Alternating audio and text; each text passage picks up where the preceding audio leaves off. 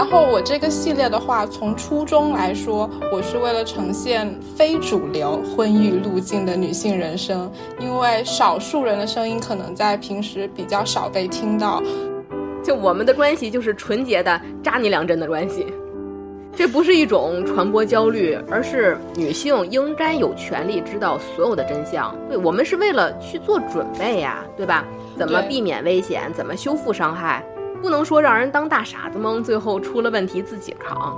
对，在知情的情况下做出选择才是自由的选择嘛。当时，大姨们的沉默震耳欲聋。我就说，哇塞，这个回答太有杀伤力了。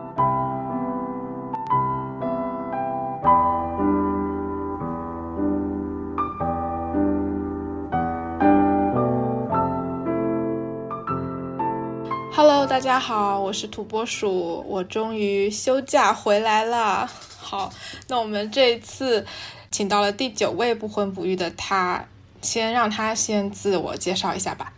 大家好，我是庄生，我是有理放肆电台的忠实听众。还有一个身份，这是我，这是我们有理放肆首次与另一档播客节目啊进行这个串台。我们庄生还是一梦这个著名播客节目《一梦白晓》的播客主播，他的这个电台也非常有意思，涵盖的主题也非常广泛。然后我听了他的那个，就是给自己的那个葬礼的一个想象的那一期，我觉得非常喜欢，就是先商业互吹一波呗。哎，对对对，啊，不不不，真实的这个评价啊，对对对，是真的。就而且我是有理放肆的听众，我是从零零一那期就关注了，嗯，那会儿你还用的旧 logo 呢。对，粉色的 logo。对，我们应该是很早就有联系方式了。对，但是一直没有，嗯，一直没有约上。从最开始我知道土拨鼠主播他想做这个系列的理念的时候，我就知道这事儿能成，因为这个主题我觉得非常有意义。它就不像我的电台，就致力于闲聊胡扯，而且你那个还也很丰富，我觉得。而且土拨鼠做电台，自我管理意识极强。那天他跟我连线的时候说：“我下周必须继续更新了，必须这俩字儿刺伤了我的双眼。” 哇！我周二本来是每周二更新，然后我想周二没有更新，应该也没有人会来催我啊。然后我点开了久违的这个主页，发现确实有一条评论在催更，我当时就无比的愧疚。更不了的时候，你还会在公告栏里请假，我都有点无地自容了。不是，我做其他事都很拖，我想这事儿要是。得让我坚持下去，就得有这种就是不太像我平时的那种作风的信念感，不然这件事情我也我也黄过一个播客了，对，那是我第二档播客，不能再让它黄下去了。我觉得能成，而且你之前的那些嘉宾，我觉得都特别的精彩。可能相比大家，我的人生就会比较枯燥，就是一直念书、考试、工作，念书、考试、工作这样子，嗯。你还没有介绍你现在的工作呢？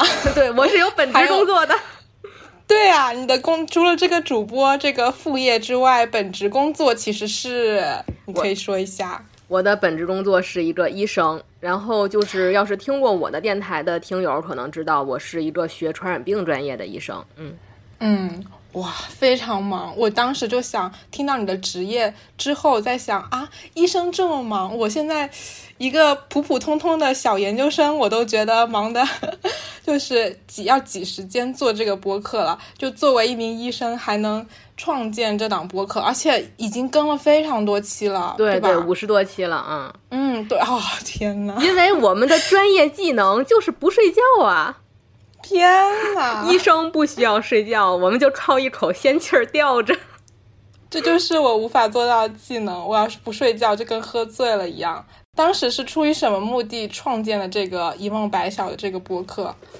我做电台的时候，也是因为在疫情期间，那会儿因为工作特别忙嘛，压力特别大，而且我们是在发热门诊，就是两点一线，就是强制性的两点一线，我也我也不能去见朋友啊什么的，所以说就想做电台，然后有一个平台能去解压呀，这样子。哇，那我突然非常想翻到第一期看一下，居然是在疫情期间吗？这么对对对，就感觉那时候反而最忙的时候啊。对，反而现在是吧？嗯，怎么说呢？就是自我的时间不能去做自己想干的事儿，那么自由了。所以说我就是找了另一条可以自由的通道。人不能，身体不能自由，最起码嘴是自由的吧？灵魂自由，灵魂是自由的。嗯。然后就一直更到了现在五十多期。对，疫情开放之后，我就更的越来越慢了。嗯，非常神奇的一个经历。好，那现在庄生是年龄是多少岁？三十二岁，三十二岁，已经迈过了那个传说中的三十的那个坎儿，是吗？嗯，对。其实这个事情在在我们这个播客的这个语境里面，其实不成立的。就是三十岁是个坎儿什么的，反正是在我们这里是其实是无所谓的。对，嗯，那庄生。是什么时候开始有这个不婚不育的念头的？就说到这个呀，还挺有意思的，因为我对于这个时间点是有特别明确的、值得纪念的那一天，就那一瞬间，就犹如电光火石、醍醐灌顶，让我认清了我自己。对，他是这样的，期待。那是在一个高三的晚上，想夜黑风高的高三吗？哇！好早，嗯，我们平时呢是有四五个女生下了晚自习一块儿回家嘛，在去车站的路上，有一天我们聊天儿，就聊到马上要毕业了，以后有什么理想？我当时就说我以后的理想是当医生。然后同行的女生里面有一个同学，她就说她没有工作上的理想，她的理想是不工作。我就说到这儿，我觉得还是正常的，我的理想也是不工作。但是她说她的理想是当贤妻良母。哦，对，就是在家里高三了还有这个，对呀，还有这种想法，就是说在家里面把老公孩子伺候好了，然后再养条狗就完美。而且因为开始皱眉头了，而且因为那会儿还没有放开、二胎、三胎什么的，他就说为什么要有独生子女政策呀？我觉得生三个的人生才是最完美的。我现在特别想说一句话，嗯，像你这样的好女人不多。我当时瞬间就明白了，人各有志。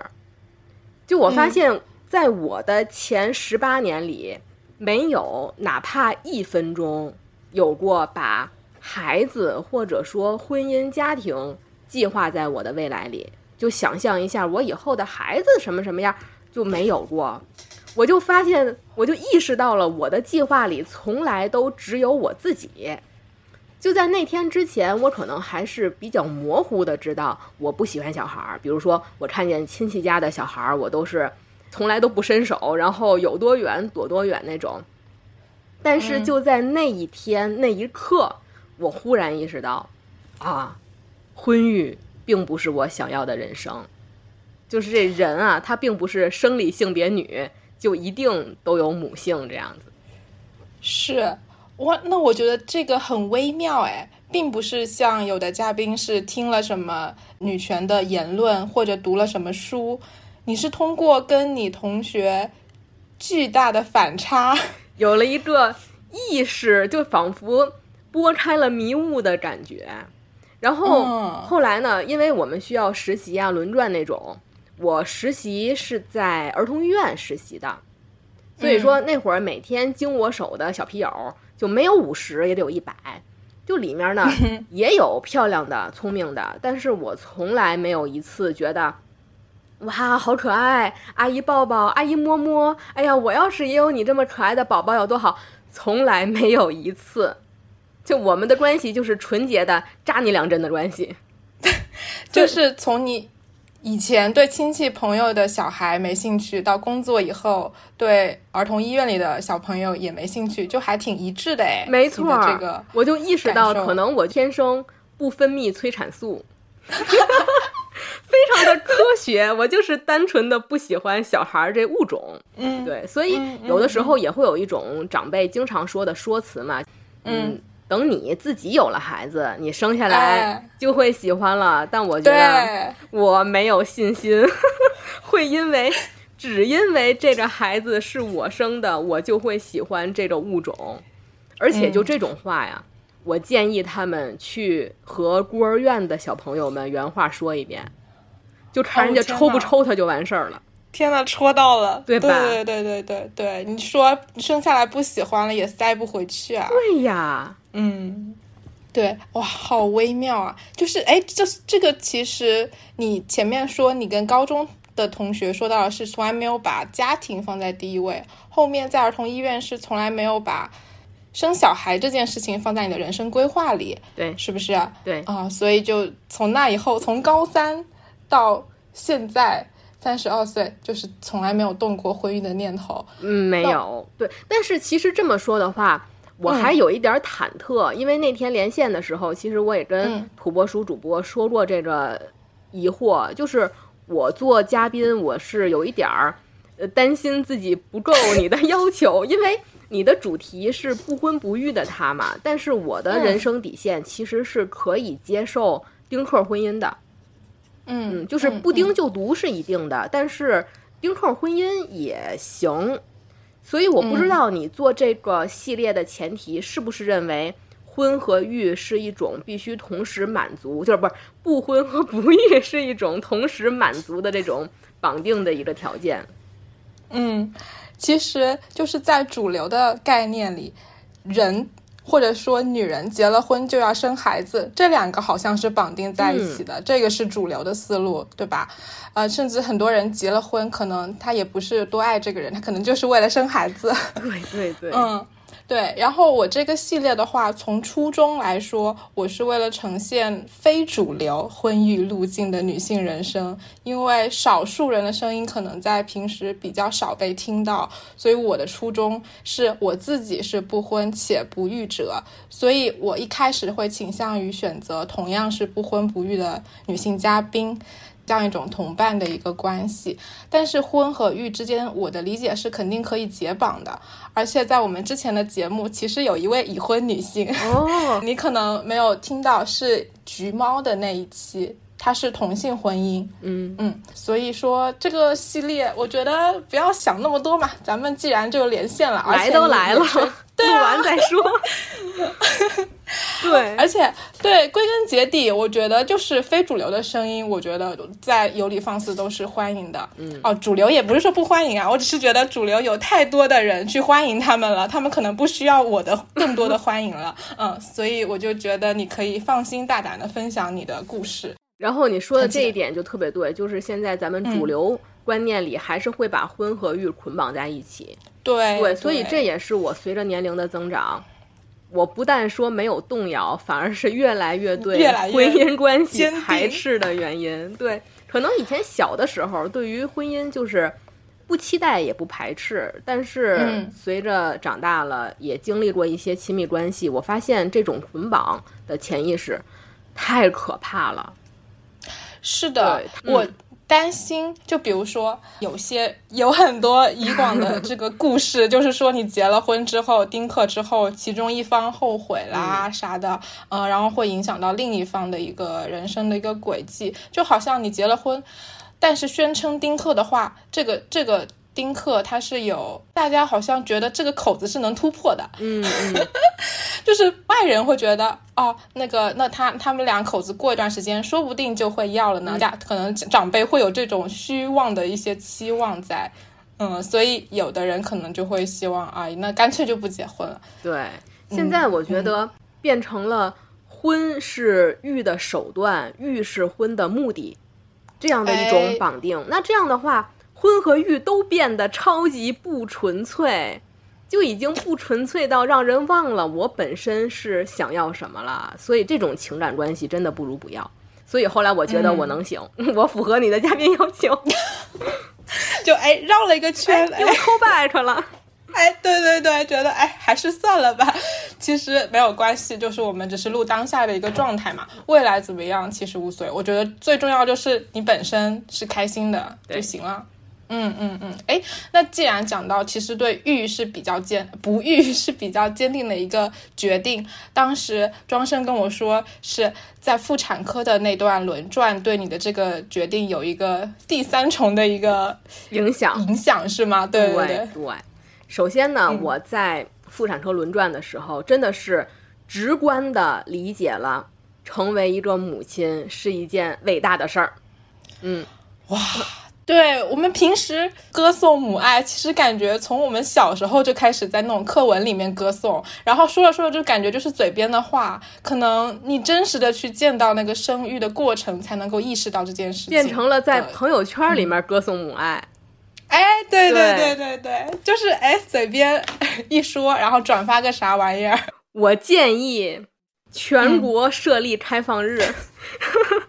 让每个人这一辈子都去一次妇产科，一次 ICU 轮转，固有的人生观一定会受到冲击。对，所以，嗯，所以我从来不认为，比如说愿意结婚或者愿意生生育的人是受虐狂啊、直女癌呀、婚驴啊这些负面的词汇。我我不认为，我认为他们是很勇敢的。嗯，我这不是可太勇敢。对我，而且我这真不是阴阳怪气儿，我是真心觉得。他们有我所没有的勇气，对，所以我觉得婚育也好，不婚育也好，女性之间不要因为这个事儿割席，不要因为这个事儿就互相攻击或者互相鄙视。嗯嗯，我也是更加佩服那些选择生育的女性。嗯，然后其次就是经常说为什么女性要催生女性，就是淋过雨所以来撕伞。嗯，但我觉得在某种程度上，我能理解女性劝生女性，因为大家都是女性性别的时候，生育可以是一种共同体验。对，而且确实是我们要承认，有很多女性是从孩子那儿得到了无价的幸福，这是一种血肉连接、创造生命，很伟大的。我不能理解的是男性劝女性生育。这话锋一转就有意思了，甚至逼女性生育，决定女性堕胎权。我就说，连个子宫都没有，天天瞎逼逼什么呀？而且，对，没有子宫，没有话语权。而且这几年，因为这个网络大家都开放了嘛，有很多平台，然后也有很多大 V 开始去普及跟生育相关的一些健康知识，包括像会发生的危险啊这些。就也会总有那个声音说，你们这是在传播焦虑，对吧？对对，我以前看过让我特别气愤的一条微博，我得念一下，原话是：说实话，你发这种文章的意义不知道是什么。我们男生也知道每个孕妈妈都很辛苦，也都知道怀胎十月不易，但你这一发会导致很多女生更加恐婚，不想要孩子。结果你考虑过吗？中国离婚率高，结婚率低，就像你这种文章功不可没。结果害怕的什么结果？他就差说出口了。结果就是没人给我生孩子。我只想说，不，兄弟，你不知道，动车上要不要卖卫生巾都能吵起来。我真的合理的认为你不知道，对吧？就有很多的这些内容，女性被科普以后都会受到冲击。我认为，不去亲身经历的人，他真的没有没有权利去说这样的话。对，所以我很好奇，我就是没有见过那个妇产科现场生孩子的人，你能不能跟我，就是会跟大家分享一下具体哪一些见闻会让你受到了巨大的冲击？那如果说我们说。要作为一个母亲，需要付出多大的危险、多大的代价？我可能想从身体和心理两方面都去说。好的，笔记本拿好了。那身体上呢？大家现在听的最多的可能是能不能剖腹产，竟然不能由产妇自己决定。哦，对，还有那个什么，那个什么，是不是有个止痛的针？打无痛。哦，无痛都有人能拦着，以及漏尿啊、盆底肌松弛啊这些产后的后遗症。嗯但其实呢，就是身体上的危险在产前、产中、产后，它是全阶段无死角的存在。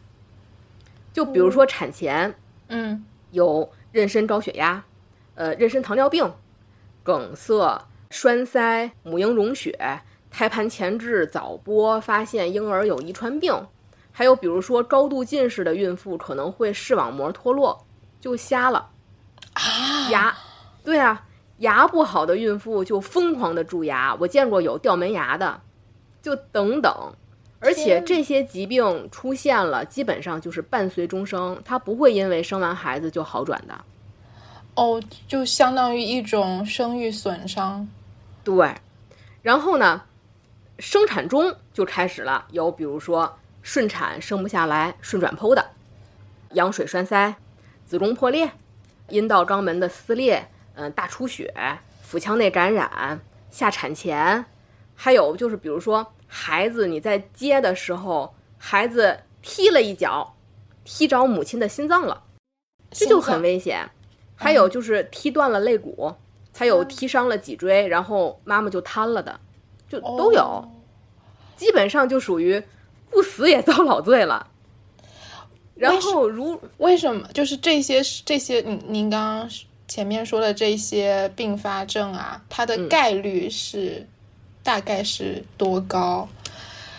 这要说概率的话，就可能因为它每个病的这都有自己的概率嘛，嗯嗯嗯，对吧？但是我说我之前提到的这些还都是算常见范围的，哦，这些病里面没有一个病我说的是那种百年不遇的特殊例案例。嗯嗯都是我们临床每天在抢救什么，就是在抢救这些疾病啊，哦在治什么，就是在治这些症状。天哪，他们的发生的情况要比咱们所想象的要高得多。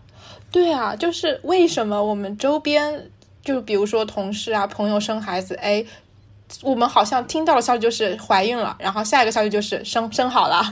那这中间发生了这么多事儿，好像大家都不会出来说啊，包括我自己的家人啊什么的，也是怀孕了，然后生好了，是孩子是男是女，健健不健康？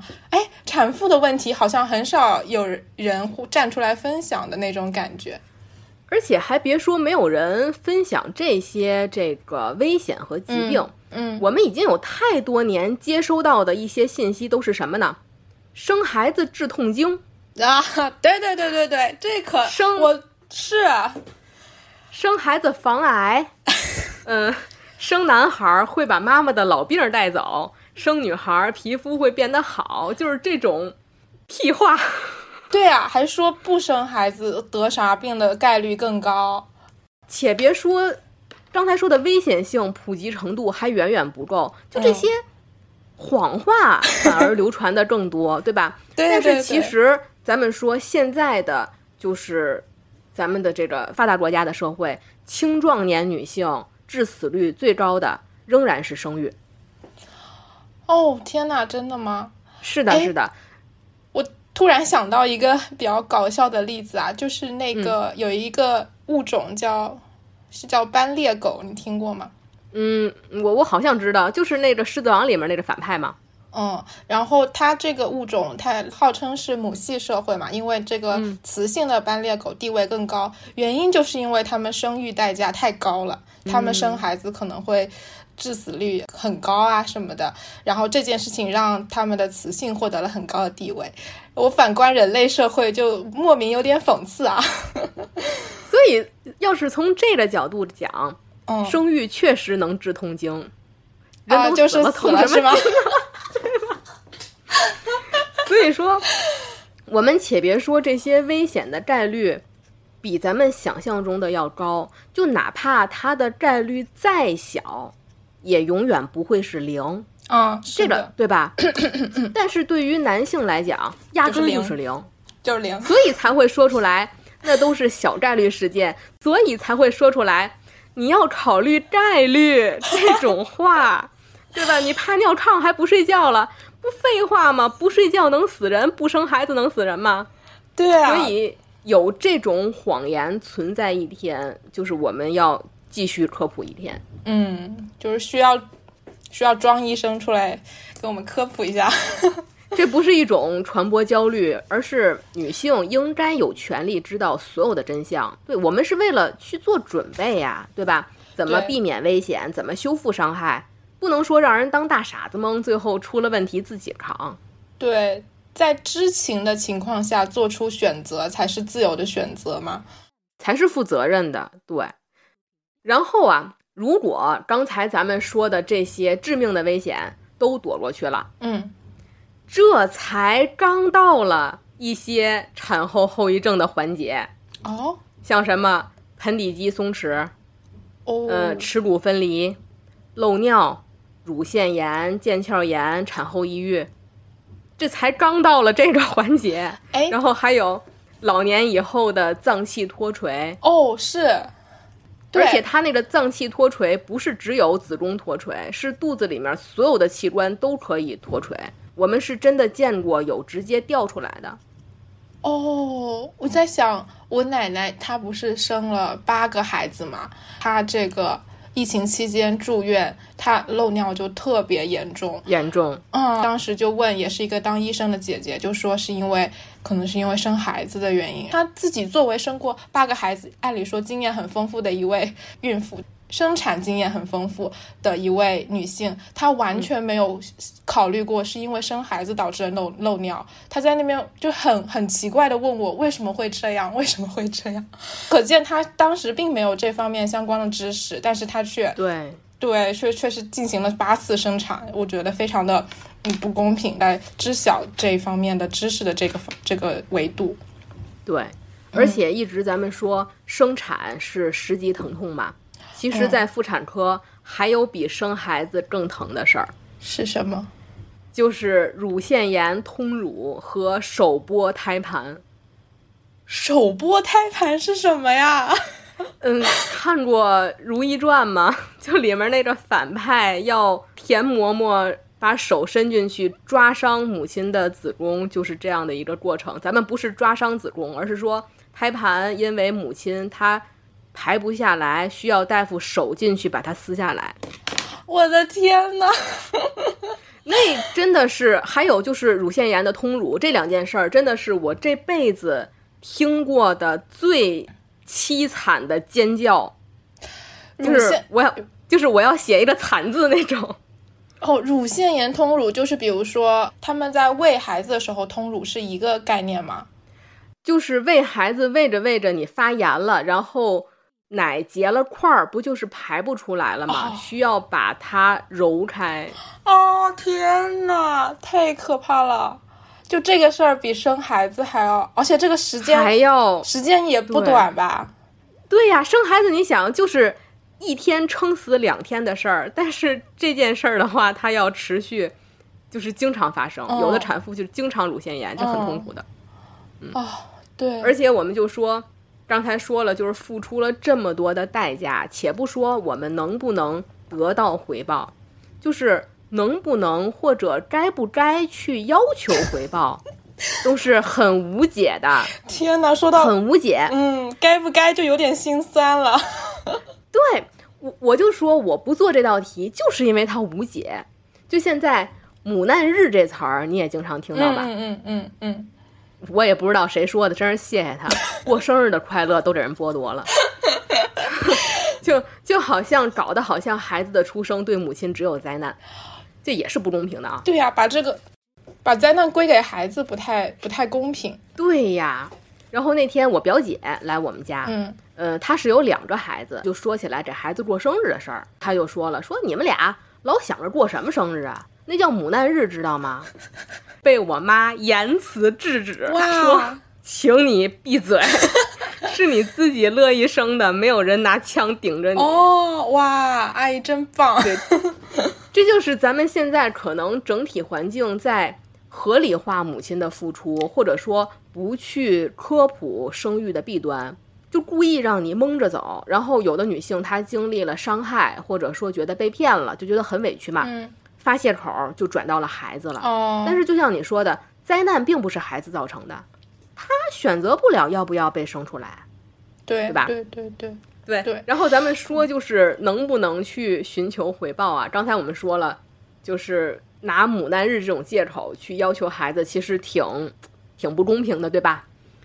但是嗯我们在临床上也有这样的病例，就是一老太太，她是严重的便秘，然后子女不愿意带她看病，最后她是在家里面大哭大闹，没有办法了，子女才带她来，然后而且还说呢，嗯认为这不就是便秘吗？对吧？你小题大做闹什么呀？但是问题是，这老太太的便秘就是因为生孩子造成的尾椎骨变形和直肠膨出导致的。这也太讽刺了。如果他不生，就没有这个病。对呀，但是他的牺牲换来的子女，再认为他无理取闹，对，生孩子不如生叉烧。这道题太无解了。嗯，就是赌局嘛。对，豪赌。嗯，结婚是赌那个老公嘛，然后生孩子也赌孩子未来孝不孝顺。对，嗯嗯，把这种哎赌注放在别人身上就很危险啊！就像你说的无解呀、就是没有办法拿到一个确定的答案。嗯对，然后还有刚才就说到的，就是说完了生理上的伤害，还有心理上的伤害。我觉得生理上，刚才咱们说了这么多的危险，其实我觉得还不是最恐怖的，因为这是哺乳动物的天性，嗯，就为了繁衍，会很快忘记这些痛苦。就像你说的，为什么周周围的人没有人跟你说我生孩子有多么的费劲，他真的可能是忘了。对，忘的也太快了。就是刚生完，我特意去问我一个同事，就是这个过程有不很痛苦，然后好像他甚至有在刻意回避的感觉，我也不知道是什么样的心理。你接着说吧。对，但是就是这种心理的影响，还有伤害，还有外界人的反馈对你精神上的这种伤害，我觉得会延续的更久，嗯，是我觉得更可怕的。比如说，就是我一直觉得，生育对于女性来说是一个去羞耻化的过程。哦，对，我想到了，之前看到帖子说，嗯感觉生孩子的时候，就是医生对待你的态度像块肉啊什么的。哦，没有冒犯医生这个职业的意思啊。没有没有没有，嗯对，其其实是这样子的，要接受一定程度上的失去尊严，哦，是吧？，对，是这样子的。哦，就是首先我们从小受到的教育，可能就是女孩的身体是非常珍贵的，对，那叫一神圣纯洁不可侵犯，对吧？穿一吊带儿都要荡妇羞辱，这，几十年珍藏蜜敛的，对吧？嗯忽然就变得没有私密可言了。嗯，有一句，话，多少人过来，对撩帘儿就看，伸手就摸，对吧？当然了，这种去羞耻化的过程，人老了或者生病的时候也会经历，对都会有。但是生育是让一个正当壮年的年轻女性 毫无准备的就经历了。是这层是要好好铺垫了，就是比如说她现在可能很很有人很早就当妈妈了，然后对，她一旦生完孩子，然后接受这些检查的时候，好像就会有这样的言论：你都当妈了，你还害羞什么呀？就这句话我们听的 最多的一句话就是“当妈的人了，有什么不好意思了，对吧？孩子都生了，猫一把看一眼，怎么了？就是这种蔑视，嗯嗯嗯，就好像女性经历了男人，经历了生孩子，就身体不再配被珍视了。嗯，尊重、啊，就你的身体嗯不再属于你。对我觉得通过这种方式，意识到自己的少女时代彻底终结的那一刻是非常悲哀的。就我想想都有点想哭。嗯，就是生孩子这件事儿，无论我们再怎么去赞美它，我们也知道生命的创造这很伟大，但是那一刻，人真的很像动物。就像你说的，在产房里面，就是大家都是躺在床上排排的躺着，就像一板车一板车的肉。嗯嗯，所以所以我就在想，妇产科除了要有身体上的检查，应该配备那种精神科的医生，产后咨询哎，产后心理咨询或者产前心理这种心理准备的准备室，哎，就反正就是那种必须要躺在那儿，让人随时可以看到，就是暴露在外面的阴部的这种羞耻感，我可能是不太能承受。对对，因为我觉得尊严是觉得作为一个成熟个体最重要的一件事儿。对，可能如果一个母亲把母亲的身份超越自己摆在第一位的时候，其实是有一些动物性的。嗯，就就我说这话也不是贬低呀，也不是贬低，这是不不，我听不出贬低，我只是觉得物种延续的本能，对吧？就是我知道，如果全世界百分之九十的人都跟咱们一样，那人类都灭绝了。对我只是说，对我只是说我自己接受不了。然后，那也有人会反驳，比如说现在有呃私立医院啊，或者说家庭生育这种私密性比较好的，他就会说你去想办法避免吧，对吧？当然了，就是刚才咱们说的这些问题，不是绝对不能避免的，但是咱们得承认，咱们大多数人作为普通人，就是不能避免。嗯，我觉得是。对，尊严，尊严是一方面，这是这这件事情你没法控制啊。到了那个地步的时候，你怎么去决定那个时候我的精神状态就是 OK 的，可以接受的呢？就说白了，还是没钱。就也许人家 世界首富的老婆可以完全不丧失尊严，嗯，但问题你也不是世界首富的老婆，对吧？咱们都是房贷的老婆。对，然后像去年那电视剧，就是《亲爱的小孩儿》，不敢看我。啊，那个任素汐演的女主就是拉在产床上了，就是有好多人生孩子会这个控制不住大小便，会拉在产床上嘛。哦，他们俩人后来吵架的时候，真的是就好像接人变成一个短儿了，俩人吵架接人接短儿那种，夫妻俩互相记一辈子，就是把这件事作为嘲笑他的点吗？对，太过分了，太过分了。然后还有比如说就是喂奶，嗯，对，就是好像哺育生命是一幅世界名画，大家都应该来瞻仰一下，并没有那个必要。咱们说围观吗？围观他喂奶吗？对，就是比如说，尤其是婆婆，她会觉得大家都是女性，我看着你，帮助你啊，辅助你，你怎么还觉得有问题？当然有问题了。对吧？哦，对，这个这个前后割裂真的好严重啊！就是他可能前一秒还是要穿好衣裳的，就是你说的少女时期，当了妈立刻可以这种程度的被围观，这种程度了。对，然后除了被围观呀什么的，还会就是被肆意的点评。哦，就比如说会说母乳这人，对他胸不大呀，哎，奶倒不少，或者说对 他他胸。啊，这人他胸也不少啊，还没有奶，这种话 好炸裂。你说，如果不是因为身份是母亲，谁敢明目张胆的说这种话？对。但是成为一个母亲以后，好像这种话就变得不再是冒犯了。这刚才刚才那些，你就是身边遇到过的还是什么？我觉得好炸裂啊！当然有了哦，就是评价，比如说你们家的儿媳妇儿。浪费钱，没有母乳，要喝牛奶，嗯嗯嗯，他会就会点评啊，对吧？对对，他胸也不小啊，他人也不瘦啊，那么胖又怎么还没有奶？这这这就这种话，我真觉得自己好像奶牛啊！听到这种话，就是我是个牲畜嘛，对，动物性，哦，就下奶啊什么的，啊，对。然后像这些情况，还可能是局限在咱们周围的人，嗯，但是还有一种情况，我觉得，嗯。哎，这说出来就是得罪同行啊！还有一些情况就是，哪怕是医生，也在蔑视产妇。What？但是我我也不敢说我的医德就有多高尚多高尚啊。嗯嗯。但是我很多时候真是觉得这些大夫很给同行丢脸。就比如说做妇科检查，像做阴道镜，嗯，要放那个鸭嘴钳嘛。嗯。嗯，还有比如说产后做那个呃盆底肌修复。它是需要有一个金属探头，要放到你的身体里面的。然后这种探头啊、鸭嘴钳啊都挺大的，咱说实话，就有很多患者就是他紧张，就就放不进去嘛。哦。然后就会有医生就会讽刺：都生过孩子了，这还放不进去？怕疼？过夫妻生活的时候，你你也那么怕疼吗？我去，就这种话，男的吧？就是潜台词，潜台词就是。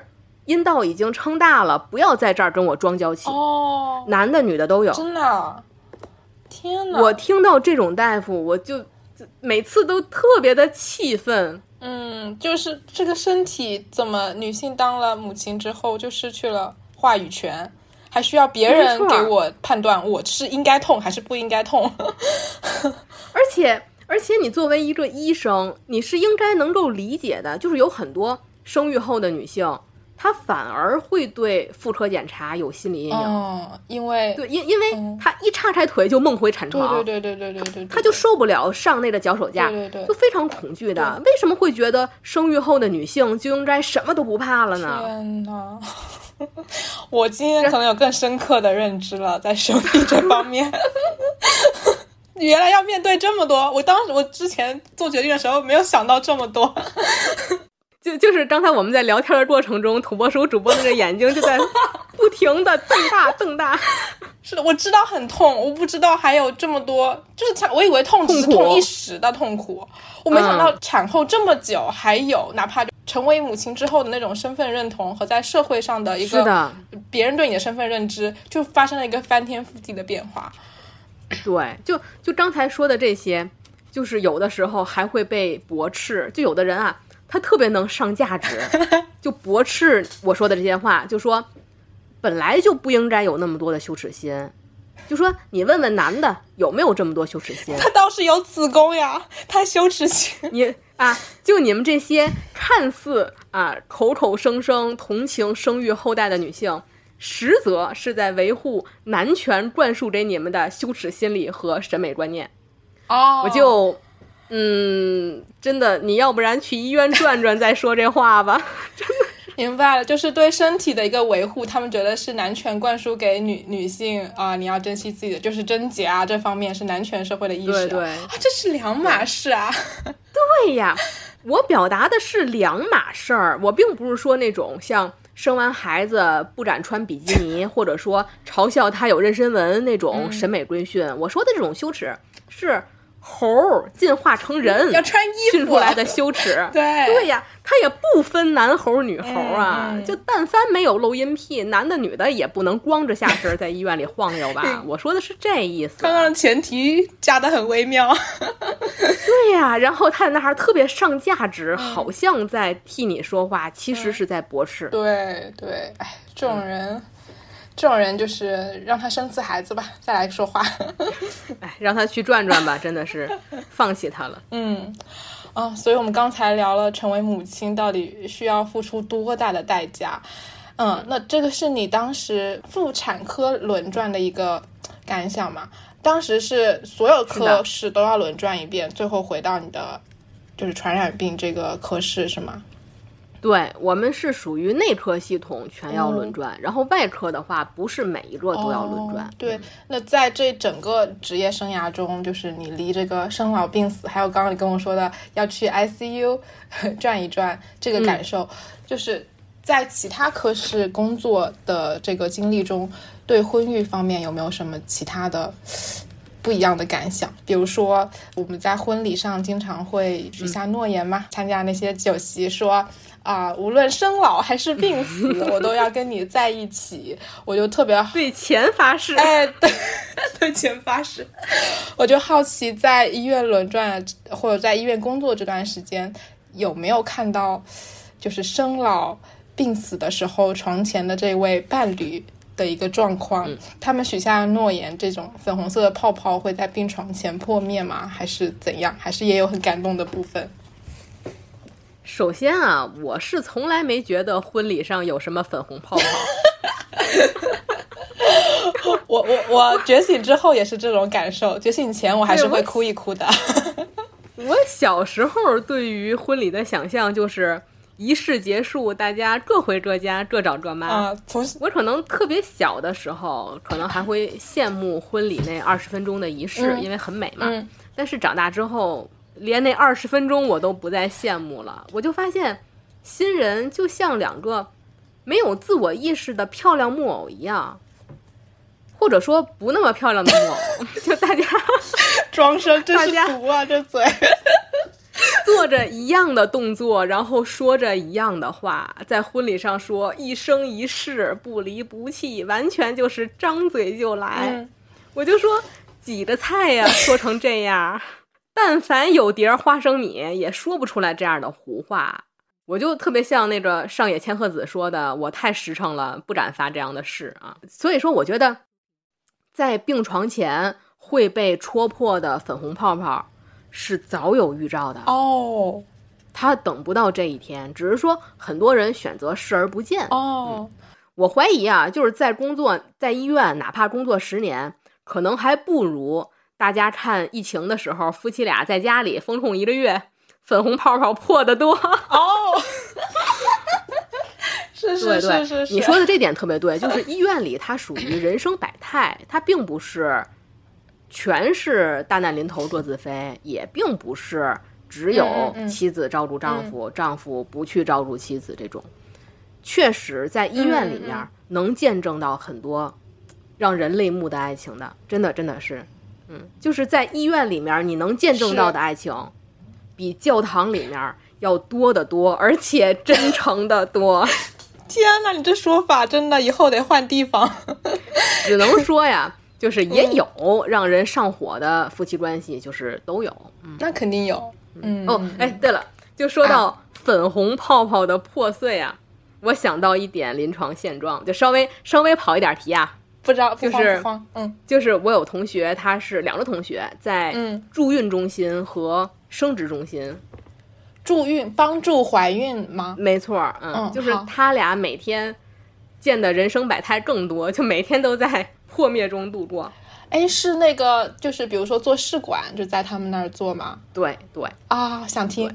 然后就是 现在呢，就是在报道上，可能大家会觉得有很惊人的数字，就是比如说百分之十几，甚至超过了二十几女性是终身无孩的。大家就会说，现在有这么多的女性不愿意生育，但实际上这些数字是包含了因为男性不育导致的女性被动无孩，嗯它也算进去了。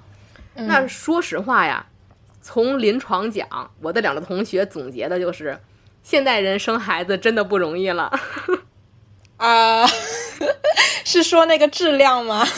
人类的生理功能的退化，你纠正不过来啊、就是你社会上哦鼓励胁迫，你生理功能很难纠正的。嗯，就我说一点儿幻想破碎的，就是我觉得咱们这节目可能男性听友也偏少啊，就不要啊伤害他们的玻璃心。啊，一般没有啊，你接着说。现阶段就是育龄男性的精子质量甚至性能力都着实堪忧，而且男性的育龄是是不是很就是是不是三十岁以下？就是总而言之，没有他们想象的那么长。长对对对对对对对。但是可怕就可怕在于，现在男性的群体，乃至于整个社会，嗯，乃至于医疗手段，嗯，都还是会把这个压力通通的加在女性身上。啊，这个是自古以来 一直到今天都是如此，就是嗯，宣传的最多的仍然是女性有最佳生育年龄。哎，是是哎是，孔子他爹人七十二岁还能生孔子，就就他们想就是相信这种屁话，所以有有很多女性真的，我同学他们有见过，就是挺多的，真的是做五次六次试管婴儿，天呐，那遭的罪你都不能想象，这不是人遭的罪。但是呢，你一翻病历就发现原因是精子质量低下。对啊，而且现在的婚育模式嘛，就是老夫少妻的偏多嘛。你觉得觉得找个年轻的嗯女人好生养，但是你呢？你多大年纪了？然后呢，他就他就觉得这不是件事儿，对他他觉得这不是事儿，或者说就是轻飘飘的来一句，就再做一次呗，对吧？五次不成功再做一次，那不然怎么办呢？我没有子宫嘛，对吧？那只能你做，嗯咱有钱，对吧？我支持，啊咱做到怀为止，这是很可怕的。哎，我想再问问试管的过程是要把那个啥精子植入进子宫吗？哦，不是的，这个过程它它是体外，它是体外，就是在体外的一个培养皿里面。这所以说这就是你说你直接把精子注入体内，跟俩人正常夫妻生活有还哦还上什么医院呢？对吧？哦哦哦哦，就是先在外面，现在体对外他，他痛苦就痛苦在他要把女性的卵子取出来，哦，男性的精子哦取出来。对，但是男性的精子取出来是很爽的一件事儿，女性的卵子取出来是很痛苦的一件事儿。等于说，从第一步开始，女性的这个感觉上，她只有一个痛苦在，这个过程真的是很痛苦的。就是做六次试管婴儿的女性，怎么说呢？哎，不好说，我只能说，真的不要放弃自爱的权利。嗯，嗯，没有人值得没有人值得你这样去伤害自己，真的哦，就取卵的过程也是非常痛很痛苦苦的，取卵的先期准备要打各种的针嘛，对，哦都会对你的整个人的雌激素的环境造成一个影响。啊、天哪！就不生孩子也遭啊，不生但想生也是很遭罪的。嗯，更遭罪。哎，刚才讲到从讲到什么？讲到这儿哦，讲到粉粉红泡泡，跟粉红泡泡什么什么鬼泡泡啊？破碎了。生生孩子面前没只有卵泡。好，那我们就接着往下说。嗯，所以庄生就是从高三开始就做出了不婚不育的决定，而且当时高三就做好了当医生的决定。哎，你这个人人生规划性好一致啊！就是我说不做就不做，但是我说做 说做的事情就一定会做。哎，哎，我还真就做了，对吗？不简单。嗯，好，所以当时做出这个呃决定之后，包括现在很多年轻的妹妹啊，她们做出这个决定，经常受到质疑，生病了没人照顾啊，怎么办啊？老了没有人照顾怎么办啊？那你正好又是医生，感觉能够接触到病人啊、老人可能多一点，在这方面你有自己的答案吗？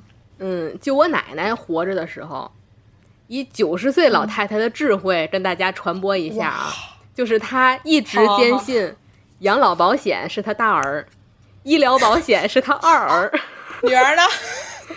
爹有娘有，不如自己有。哎，儿子亲，老伴儿亲，没有人民币亲。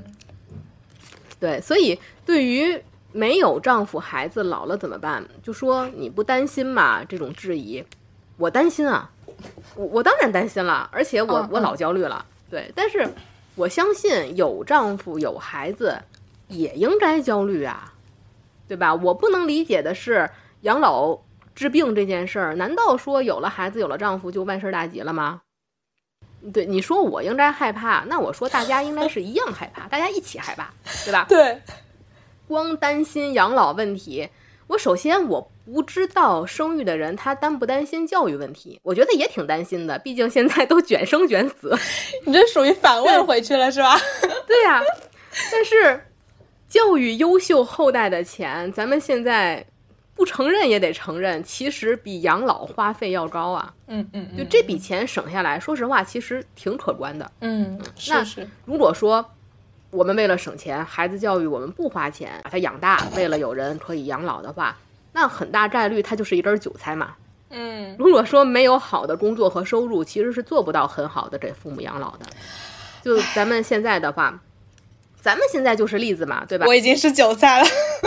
每天疲于奔命，你说有什么时间给父母端屎端尿？嗯，咱们不克老就不错了啊、所以我不明白是为什么有孩子的人会非常的自信，认为我们老了会很可怜，他们老了就有依靠。就这份嗯依靠是需要努力奋斗，而且足够幸运才会有的。对对对对，夫妻关系也一样，夫妻关系也一样，就甚至夫妻关系的弹性更大，就完全就是豪赌嘛。嗯，所以养老问题，对焦虑大家应该一样焦虑，就没有本质的区别嘛。嗯，然后在医院的话，我们所见到的很多事情，那像说到了没有孩子生病了，没有人照顾，嗯。我想说我们见到的不能说很多吧，不不好说很多，这有点反社会啊，就是一些病例吧，有一些瘫痪的、卧床的，或者说是嗯老年痴呆的老人，因为他们是二十四小时离不开人的嘛，就嗯不是噗噗吐就是哭哭拉，然后哦有的子女会给老人吃安眠药。哦，让他尽量一整天都睡着。一整天吗？对，这老人他醒了吃药让他再睡，说白了就是留口气儿，那个人为的促进了死亡进程。对啊，跟植物人有什么对呀、我还不如没有你们给我喂药呢，真的是大郎喝药啊。我去，有点悲哀。对，然后还有啊，比如说这人瘫痪了，他得靠呃下馆子了，嗯，打胃管儿，比如说嗯往胃管里面打粥啊、打菜泥啊这种。那可能说没有子女的人打的是食堂的破饭，对吧？有子女打的是现做的、啊，鱼呀、肉泥呀什么的。但是你想，作为躺在床上的那个人，他在体感上没有区别，没有区别。你打鲍鱼他也一样的难受啊。嗯嗯，就这些，就这些，你就没有办法去解决。就就这些啊，就是如果说驳斥我，这都是运气比较差的啊，也有运气好的，孝顺的子女多呀，或者怎么样的。那咱们说，如果运气好，有子女有伴侣，而且是负责任的子女和伴侣，那还要涉及到就是刚才嗯我说的，呃，反正我个人难以接受的尊严问题，就是病耻感嘛。嗯比如说，瘫痪的病人有可能会长褥疮、长压疮，或者说是拉在床上了。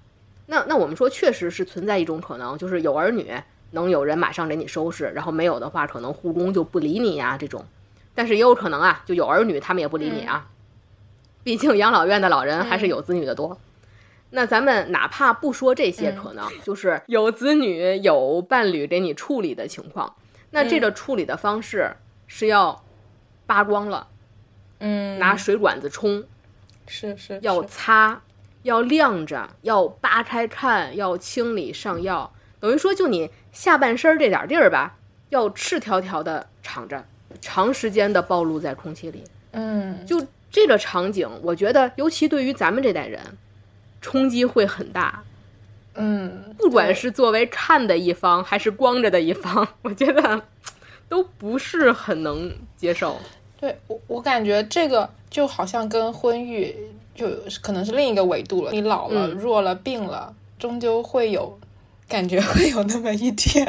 这些情况和你有没有子女伴侣其实关系不大，不大了对对它的根本原因就是衰老，对是得了对病。对是自身的原因。对，有的老人可能上岁数了就萎了，有的老人八十了还冬泳呢，那身体比我不次啊，对吧？和婚育也是没有关系的，嗯，就是嗯全都是，哎呦，我说命运呐、就是这种。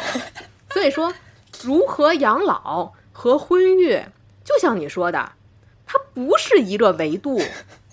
对啊，就是被绑定到一起去了。对呀，它这个题和答案它就不对口啊，就属于公式是对的，但是数带错了。为什么大家现在要把这两件事放在一起说呢？它不是一个维度，根本就。嗯嗯嗯嗯嗯，对对我们只能说，在足够足够幸运的情况下，婚育它可以是一个缓解，这个我承认。对但它绝不可能是解决。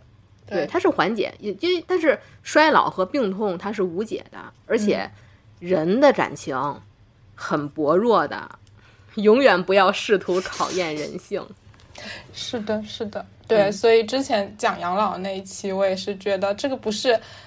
呃，不婚不育的群体需要考虑的是，所有人都需要考虑，嗯，所有人都需要认真思考的一个问题，嗯，而且啊，就是咱们现在老想自己养老的问题，我就说是不是想的太远了呀？就是现在最近在眼前的是咱们父母的养老问题，是是是是咱们呐？对，就这问题都没解决，那其他方面我觉得有计划，白计划，嗯，是吧？对对对，就是先过好眼前自己的生活，把自己的父母先照顾好。嗯，我的想法就是既来之则安之，就是谁也不知道自己老了会发生什么嘛。就像我们在妈妈肚子里面，不知道自己出生了会发生什么，但是我们有选择吗？没有选择呀，谁谁也没有，也没有谁在娘胎里面就拿着脐带就自嘎了，对吧？有提前考虑，我去，你好幽默。有提前考虑是好的，但是要是考虑的太远，就就不就不好了，就人就会很焦虑嘛，对吧？嗯嗯你考虑的太远，然后变数很多，你达不到自己的预期，就会很焦虑。对对，就你说人的变数，光在那儿想有什么用啊？说六十五退休就让你六十五退休了，母子一场，谁也顾不上谁呢？你在那叭叭做计划，三年前开始规划就，呃，现在就发现政策变了。对呀，对，就是走好当下的每一步更重要。嗯嗯，对。好，那庄生作为医生，是不是还有一些其他的想法？我们刚刚没有提到的。呃，因为我在医院嘛，尤其我转过儿科和妇产科，嗯，就经常有一个什么感觉呢？就是我们真的可以把性教育和亲密关系教育再低龄一些。哎，别提了这事儿，而不是举报把相关课程和书籍下架。对呀，我觉得。就就算年龄就是大一点，他也几乎为零，几近为零，或者说根本就没有不透彻这个事儿。就是哪怕不是恋爱呀，人是可以在十几岁就开始接触和思考恋爱关系的。就是你哪怕不是真的去恋爱，我觉得这一方面可以让从小就觉得婚育是人生必选项的女孩去了解自己是不是真的想要。另一方面是可以让对。婚育排斥的女孩也有机会去体会到纯洁美好的情感关系，对吧？就咱们都是过来人，咱们都知道人生中最纯粹的情感就那两年，就那几年，那还还要被抓早恋呢？过了这村儿没这店儿，对呀。就像现在总说年轻的时候不找，年纪大了再找没有了。问题是年轻的时候不是禁止早恋吗？对呀，就这些事儿啊。真的是属于需要多练习、多体会，对，才能选择去对自己的选择不后悔这样的。嗯，还有性教育，真是，是是是，此地无性教育的感觉。好，那做出这个决定之后，有跟父母说过吗？嗯，我是在将近三十岁的时候，就是慢慢的跟父母去透露一下。对，但是但是好在什么呢？就是我知道。呃，在我没就是哪怕我没说之前，其实我父母这边是没有什么压力的，因为我父母从来没有催婚过，对他们是属于我做任何的事情都是默许的一个态度，因为他们俩就属于自由恋爱，嗯，他们就坚持一件事，他们很能理解感情这种事儿，他们就坚持说，搞对象也好，要孩子也好，前提是你得高兴，嗯，你得从中获得快乐，如果你从中获得的是痛苦。那你有病啊，抖 M。对我，我就我就非常的庆幸，嗯。然后我有一个闺蜜，她爸就当然说也没有说那种语言上的让人痛哭流涕的那种讥讽和逼迫呀，就是她爸就是退休以后，嗯，天天早晨起来就坐在客厅里面，唉，唉，干嘛呢？就也不说话，然后也不用语言催你，但是就天天坐那儿唉声叹气，就是这种，反正也挺头疼的。对，无形的压力给到 给到他，对对对，好压抑啊！我天哪，嗯，所以三十岁的时候，你是说慢慢的跟他们说，是啥意思？就是旁敲侧击的说，还是？对对，旁敲侧击的说，一点一点的去透露。你也，我们并没有说，就是今天晚上吃饭的时候坐在一起，我要宣布一个事情，还是很有技巧的啊！你是，是的，是的，嗯。然后到现在，可能两年两两年过去了，他们现在就是完全接受的状态。重点就是你开心，他们就开心，是吗？对，嗯，真棒，嗯。那朋友现在应该也知道你的态度了吧？呃，朋友是知道更早的，朋友肯定对会比会比家人知道的早。对，就是我在生活中其实不是一个很爱辩论的人，就是我觉得如果对方和我没有沟通的价值，我的态度就是你说一加一等于五都是对的。哇，这个心态好平和啊！我不辩论，我不辩论，我向你学习。就是要要是要是你问我怎么不着急，我就说我着急，我特着急。你也别干坐着了，赶紧给我介绍，先发我十个人，就是这种，把他堵掉。他也不会真的有什么行动，就是这种人。对他有，对他没有行动的，对，就是像这种还挺好打发的。就我身边的人，就还挺好打发的。呃，然后就是真正的朋友的话，其实我是会愿意去有深一点的沟通的。就我会接受一些对方的建议，就毕竟听听人劝，吃饱饭嘛，对吧？从里面筛选一些对我有益的，然后朋友里面呢，就是肯定是各种各样的朋友，有各种各样的疑问，呃，有和我一块儿耍单渣的，就无需多言，我们的探讨主题就是怎么找钱。啊，志同道合了。嗯，之前我们去雍和宫，真的是姻缘殿前理都不理，财神殿前长跪不起。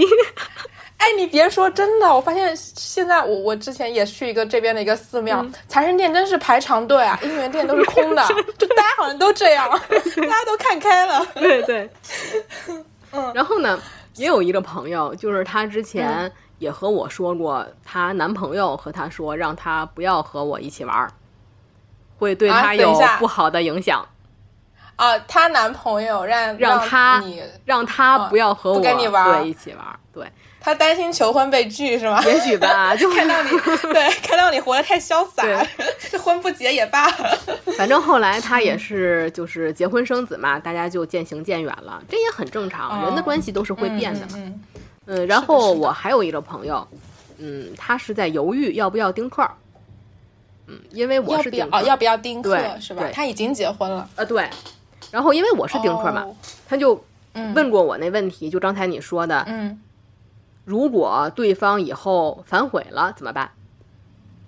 哦，就是他怕对方想要孩子的时候，对，问我有没有想过这种情况。然后我是这样想的，就是大家现在是不是把因果关系和顺序给搞反了呀？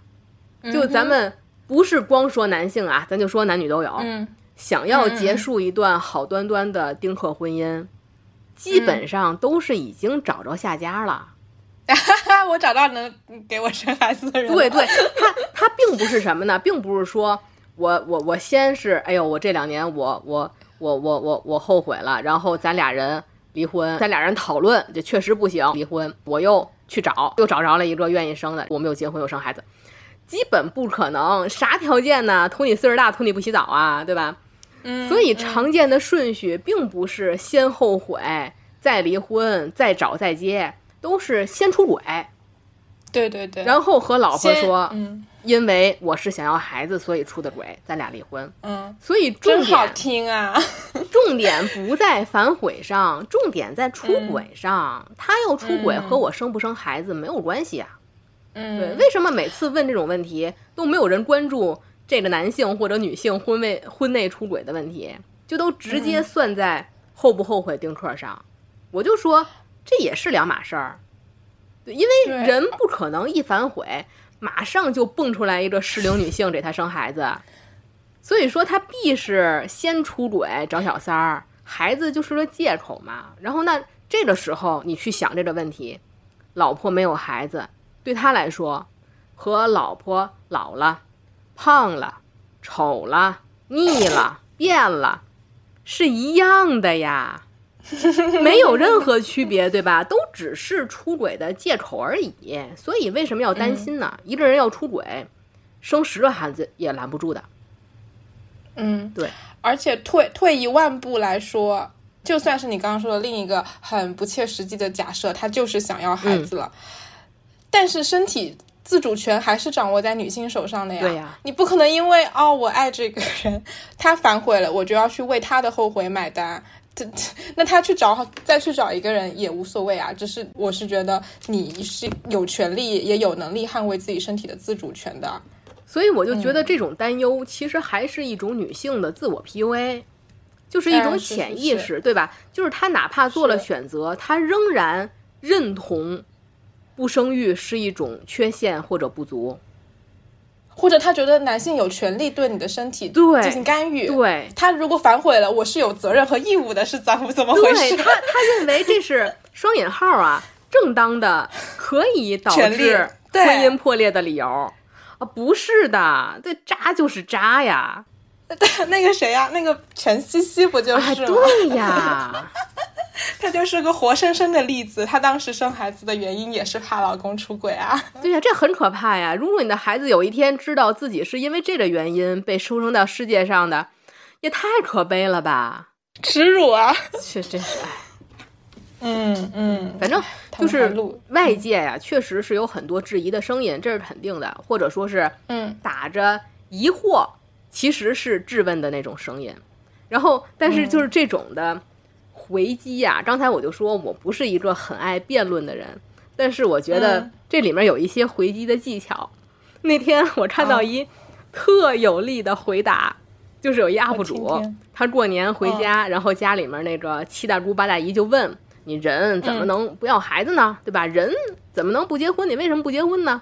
那 UP 主嗯，就回答了四个字：因为我不想做爱。我觉得这好妙啊，因为会问出这句话的人，他们肯定听不了“做爱”这两个字。当时大姨们的沉默震耳欲聋，我就说：“哇塞，这个回答太有杀伤力了！用魔法打败魔法，就属于给他们来一句有力量的。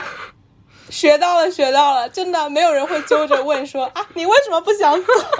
现在现在就是这样，就是你发现催生啊、怀孕啊、生育啊，都是一种可以宣之于口的事情。就不管这个人和你的关系有多远，边界感是什么？能吃吗？但是呢，结婚的后一步，生育的前一步，性仍然是禁忌，对就对对对可以从，这个突破口去 突破他们。好妙啊，太妙了！然后呢，拍手叫绝。然后呢，就是这是属于现实生活中，然后就是网络上嗯呢，就属于法外之地了，对吧？留言肯定会没有这么多的禁忌，嗯嗯，可能比较多的就是，那你怎么解决生理需求？对我博客里就有，我博客评论区去发就有。对，嗯，对吧？对吧？对对对你空虚对对寂寞冷怎么办？你的节目下面有很多，就像这种情况，我觉得很多女性，我也看到了，就是你这条留言下面别人给她的留言，就是我我发现很多女性会不自觉的去陷入一种自证、啊或者说辩解，比如说不结婚不代表嗯我没有性生活，不结婚不代表不恋爱，就是这种，这是属于自证。给了他一种提问的权利是吗？我就得我就得答那种。不要自证。我是觉得不能被提问者的思路牵着走。嗯，我的话，我就会反问他：嗯你是怎么解决的呢？对吧？你婚前总要解决吧？你单身期总要解决吧？啊，你婚后另一半不配合你的时候，你总要解决对啊吧？对啊，你有什么高招？赶紧给我借鉴，对吧？把你用的品牌告诉我，咱们互相学习，共同进步嘛，对吧？你太牛了。哎呦，就就这些外界的质疑的声音就很搞笑。其实有的时候咱们想就很搞笑。哦，嗯我我发现你刚从从我第一个开始问你的那个养老质疑到现在这一条，所有的方法论都是一条，就是不自证，问回去。没错，没错，问回去呀，对吧？对因为你因为你问回去的时候，你就会嗯发现提问的人、他们的问题是有多么的可笑了。是的，是的，哦，这些问题都太常见、太普遍了啊，就是对对对对，嗯就就像你说的，就是外界的质疑的声音，说来说去呀、就那么几种。对，就是一方面就是这个疑惑，对吧？就说疑惑，基本上每个人在听到你不想结婚生育的时候，都会想问为什么。对，但是没有人，就没有谁听说一个人想婚育的时候问他为什么。为什么？对啊，对，其次呢，嗯，其次呢，就是你想没想过这啊，想没想过那，就这些攻击的点，就像你说的，他们在认为我们缺乏足够的思考。哎，是，你没有想过你老了以后怎么办吗？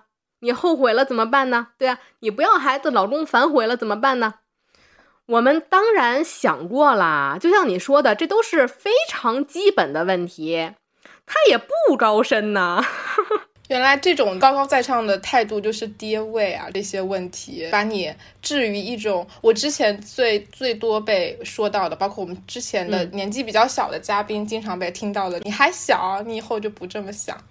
嗯，对对对，嗯他们其实是不愿意承认我们是思考更多的那一部分人。对，或者我们其对，实因为你想，这个人，我们敢于逆社会时钟这么大的压力之下做的决定，他一定不是一时冲动，那都是蓄谋已久。嗯，蓄谋已久，那从高三那年蓄谋已久，是是是，真的是啊。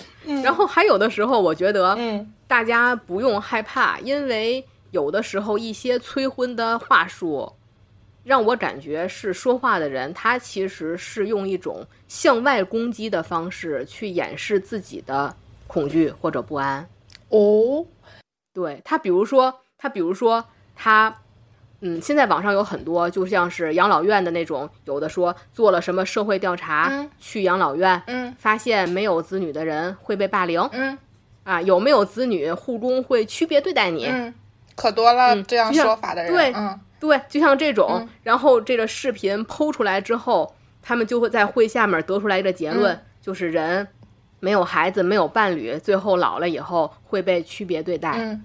就像这种，其实养老院里面的人有子女的多，还是那句话，对他们可能就是觉得我有子女还被送到养老院了，我很丢脸。嗯，所以说咱们虽然都在养老院里了，你没有子女，你还是不如我。就像同样一架飞机一定要分二等座和头等舱一样，但是你们都在飞机上。对呀，但是我们都在养老院里呀。他也很担心自己的子女抛弃了自己，自己的子女不给自己拔创。但是他为了掩饰自己的恐惧和不安，他就会说：“我还有那么一个可能性，你没有可能性。”这样子。哦，对，那这么说我就理解了。就比如说，有的人其实自己婚姻里面是一地鸡毛，还通过催婚的方式去劝别人结婚，可能。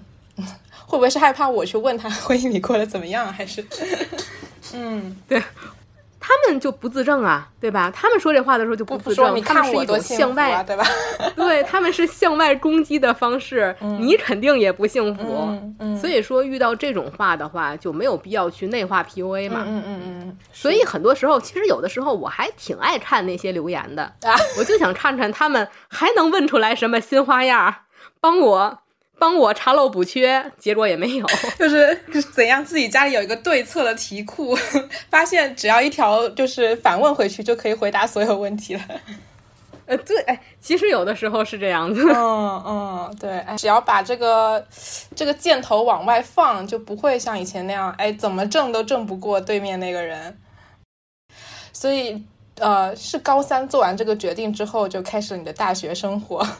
这个决定有没有给你带来什么不一样的体会，或者更多的自由？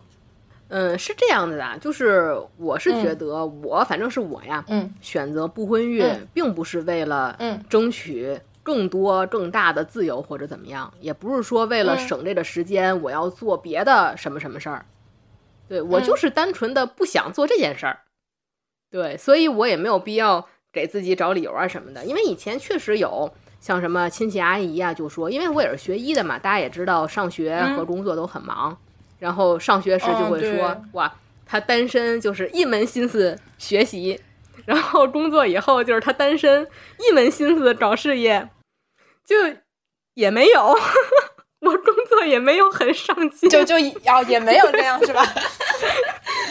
就是该玩还是玩，那可不嘛。当然了，婚育当然可以有更多的机会去享受更广阔的世界嘛。但是也可以，我遵纪守法、普普通通的活。就自由对于我，相比说有自由去做什么事儿，其实更重要的是我能有自由不去做什么事儿。人生负面清单就是这件事儿我不做了，其他事儿反正我做也行，不做也行，就是。哦，我感觉这才是自由啊！该 你你用另一个角度诠释了自由。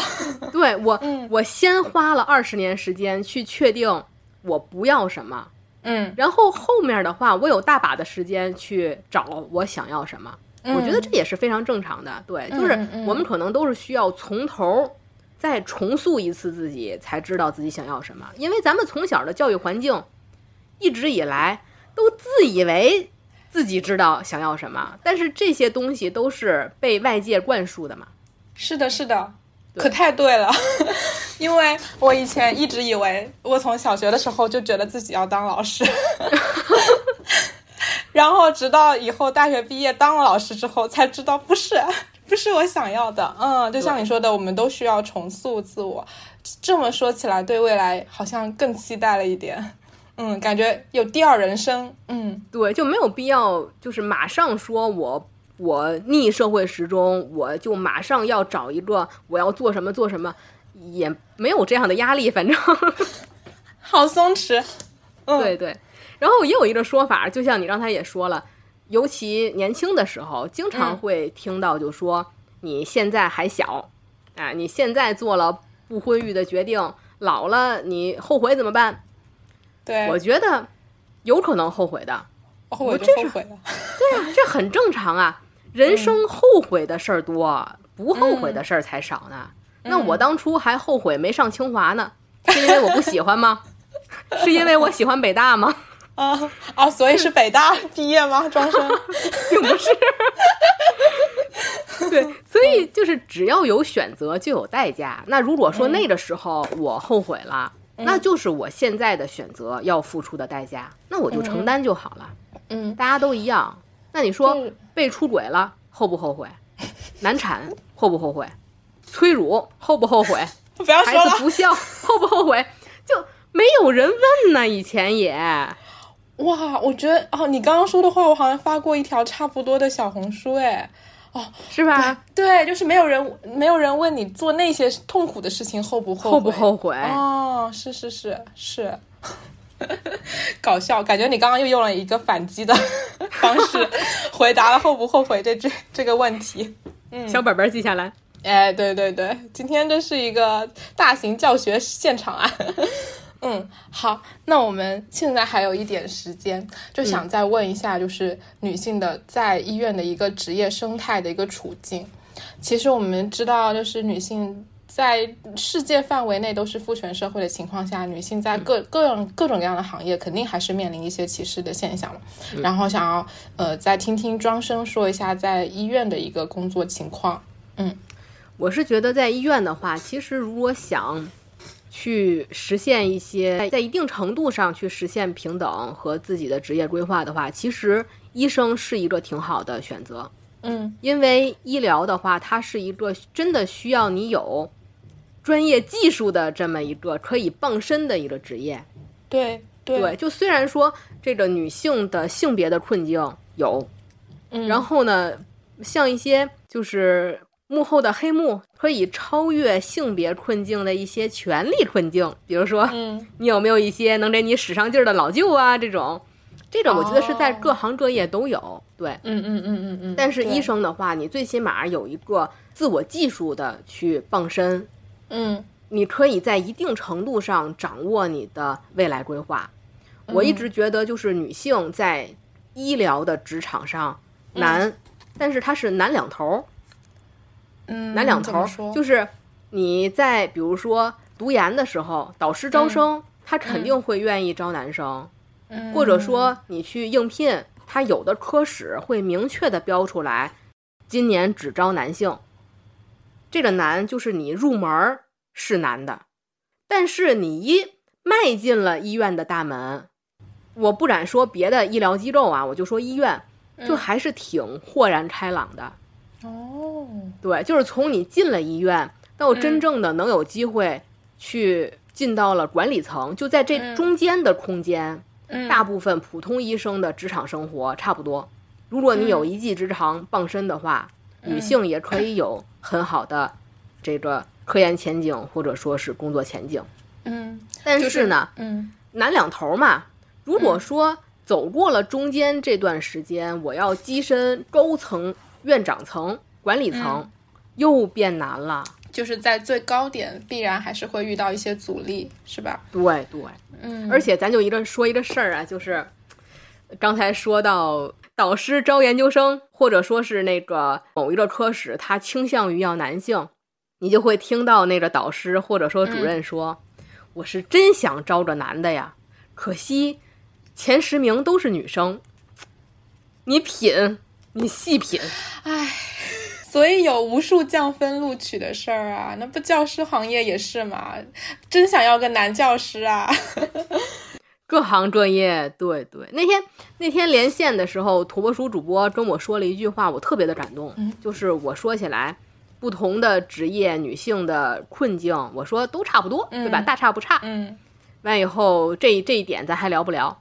然后土拨鼠土拨鼠主播就说要聊，他再普遍也要咱们一遍一遍一遍的去重申，嗯。只有咱们不停的反复的去说，才有那个改变的可能。我就特别感动，对对，真的是这样，嗯，对，就是现之前有个电视剧，可能最近啊，《人选之人》他第一集也说，就是做了不一定会赢嘛，但什么都不做肯定会输。肯定会输，嗯对，嗯，对，所以感觉这么听下来，其实我们知道医学生都是很辛苦的嘛，一一一读书要读个十年，必须要本硕连读，但是只要跨了这个门槛，有希望嘛。哪怕所有大部分入行的女性在最最最顶点可能会有点阻力，但如果大家能够到那个最顶点前那一步，我觉得也不错。嗯对，不能因为有困境就放弃嘛，嗯嗯嗯嗯，就还是一样，反正做了，结果怎么样就再说。嗯对，嗯，然后如果听友，我一直很在意听友有一些比较年轻的小妹妹，你看医学行业还是有可以可以冲一冲的。嗯，如果有医学方面的兴趣，还是可以进去改变一些现状的。嗯对，好，那最后庄生还有没有什么想跟听友们说的话？嗯，就是我觉得就是尊重所有声音，但是只成为你自己。啊我就是总结了这样一句话，嗯嗯，大家都有光明的未来。对对对对对，哇，真是太棒了！今天学到了很多知识。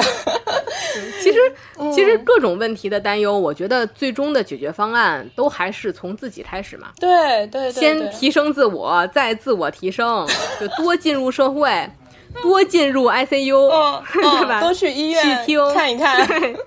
去听、去看、去了解。嗯，去这样的话，就是能有足够的心智吧，去分析得失，就不能被任何除了你以外的旁人的说法去洗脑。嗯就不管这个声音是鼓励生育的，还是反对生育的，对对对对对对就根据自己的具体情况去分析。对，不能说听风就是雨，是喝完酒少做决定。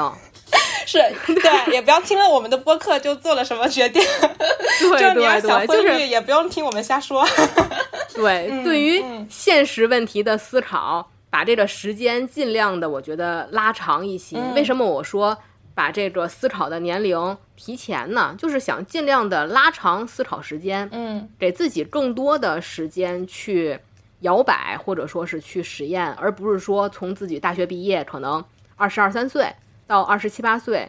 就只用这四五年的时间，就做一个这么重大的人生决定。哦，就是你刚刚说，就是那个教育，就亲密关系的教育要提早的一个原因，就是让大家有更长的时间去思考，嗯，和没尝试。就是，嗯，对，就像我刚才说，我做这个决定的时候，可能只有十八岁，但是这是我 我认为我是从天生开始就可能有这个倾向的，但是我真正确定的时候，可能已经二十六七岁了。嗯嗯嗯，但是哪怕二十六七岁了，周围的人还会说你现在还年轻，你再过两年就不这么想了。嗯 但是他们不知道的是，我这个思考的过程已经持续了十年以上了。嗯，对，是深思熟虑的，所以我觉得留给自己足够的时间去考虑怎么成为我们自己。嗯，好，谢谢今天庄生的时间，嗯，也非常期待我们上线的 这个大家的反应，我觉得非常精彩。庄生有做脱口秀的潜质，我觉得你 我的个人 title 就是不想说脱口秀的大夫不是好电影发烧友。好电影发烧友是吗？而且你是东北人吗？我觉得口音特别有意思。呃，不是，我是天津人。姐是吧？天津是不是都都喊姐姐 姐姐姐是吗？对，结界太。搞笑 对。天津那段子就是呃哈利波特来天津，他有结界。哦，对，姐，原来是姐姐，笑死了。好好好，非常期待，然后有机会希望再跟我们一梦白晓，然后串串串台，我觉得跟你聊天也很开心。嗯是的好，谢谢土拨鼠主播的邀请。嗯，我谢谢你接受邀请。感谢收听到这里的听友们，我们下期再见。